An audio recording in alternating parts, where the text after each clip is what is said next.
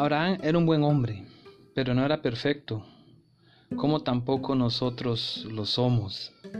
Él mintió al faraón acerca de Sara, diciendo que ella era su hermana. Y aunque de hecho era su media hermana, era también su esposa. A causa de esta verdad a medias, él tuvo muchos problemas en Egipto y puso sus propias vidas en peligro. Sorprendentemente, como somos nosotros seres humanos, él cometió el mismo error años más tarde. Él estaba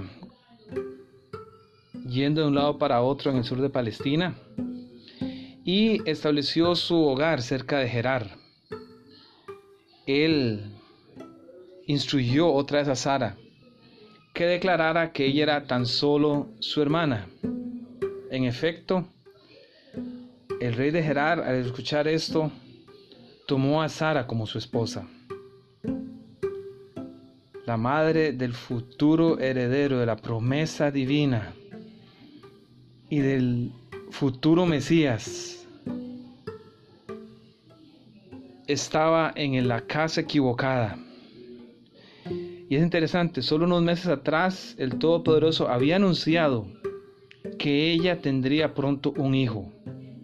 Ahora, debido a la falta de fe de su esposo, ella podía quedar embarazada de un rey pagano y todo el plan de Dios podría ser arruinado.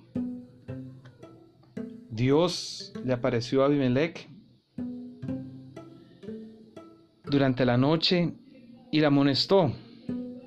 Y el rey, allí en Génesis 20, versículo 5, le respondió, no me dijo él, mi hermana es, y ella también me dijo, es mi hermano. Con sencillez de mi corazón y con limpieza de mis manos he hecho esto. El Señor, como buen y amante Dios poderoso, perdonó al rey y le ordenó que regresara Sara a Abraham. El próximo día, Abimelech reprendió a Abraham. Sorprendentemente, un no creyente estaba reprochando al padre de la fe. Y le dijo, ¿qué has hecho? ¿En qué pequé yo contra ti? ¿Que has traído sobre mí y sobre mi reino tan grande pecado? Lo que no debiste hacer, has hecho conmigo. Abraham se disculpó y el rey le entregó a manera de solventar el problema de una manera pacífica siervos, ganado, ovejas y hasta mil piezas de plata para cubrir la ofensa que él había cometido hacia Sara. Abimelech nos enseña dos lecciones. Primero, que hay personas no creyentes y no cristianos quienes son realmente honestos y quienes pueden fácilmente discernir la diferencia entre el mal y el bien.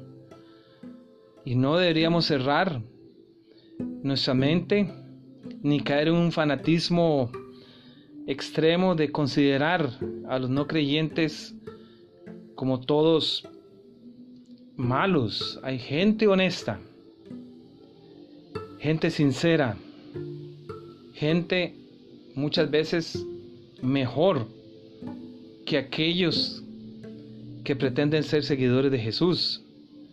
Y segundo, Dios puede usar a estas personas en nuestro vecindario, en nuestra escuela o colegio o en nuestro trabajo y darnos una llamada de atención cuando nosotros fallamos en ser leales al Señor y a seguir los principios que hay en su palabra.